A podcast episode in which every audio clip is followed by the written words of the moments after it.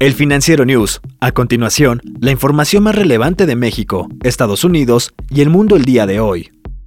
Una explosión de gas natural destruyó este lunes tres casas en Baltimore, Estados Unidos. Esta explosión dejó al menos una mujer fallecida y dejó atrapadas a otras personas en los escombros.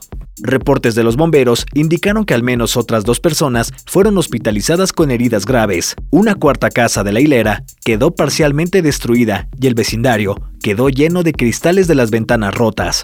El sindicato de bomberos escribió que unidades especiales de operaciones de rescate estaban buscando a otras personas.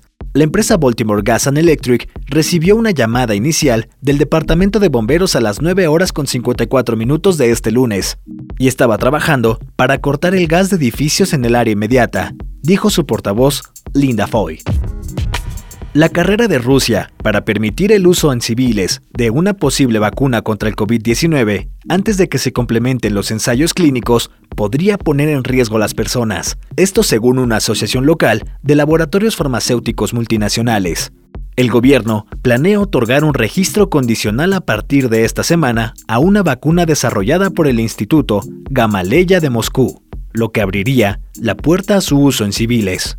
Hasta principios de agosto, menos de 100 personas habían recibido oficialmente la vacuna contra la epidemia, y su uso generalizado podría ser peligroso.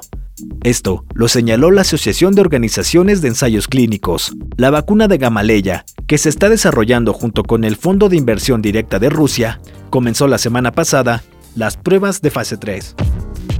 En Wall Street está ocurriendo algo que pocos habían imaginado. Tim Cook podría llegar a igualar a Steve Jobs.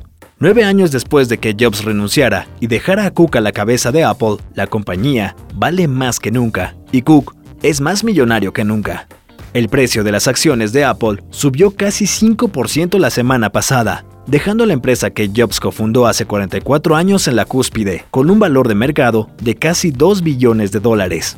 Este lunes, el valor de mercado es de 1.57 billones de dólares. Si bien durante la última década, Apple no ha revelado un nuevo producto tan innovador como el iPhone, la compañía de todas maneras ha prosperado. Cook ha supervisado el desarrollo de dispositivos como el iPhone 10 y el Apple Watch, nuevos servicios como Apple Music e investigación sobre nuevas fronteras como vehículos autónomos y lentes de realidad aumentada.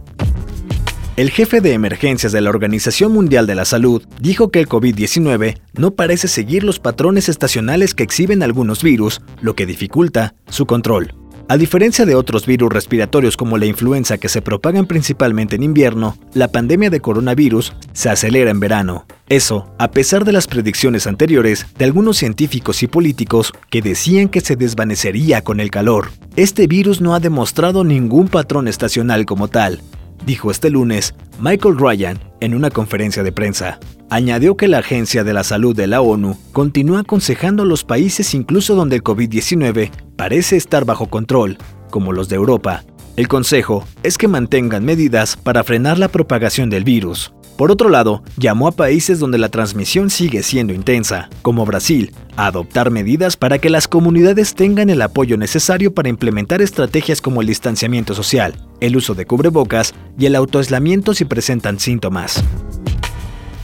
Nueva Zelanda cumplió este domingo 100 días sin nuevos casos del COVID-19. El último registrado en la nación fue el pasado primero de mayo. Lograr 100 días sin contagios en la población es un paso importante, sin embargo, como todos sabemos, no podemos permitirnos la más mínima negligencia, dijo al respecto el director de salud Ashley Bonfield. Cabe señalar que cualquier individuo que llegue a la nación proveniente del extranjero debe pasar en cuarentena más de 14 días. De acuerdo con la Organización Mundial de la Salud, Nueva Zelanda cuenta con 1.219 casos de coronavirus y 22 fallecimientos derivados de la pandemia. Hasta la próxima entrega del Financiero News. Yo soy Daniel Maldonado. En la producción está Daniel Díaz.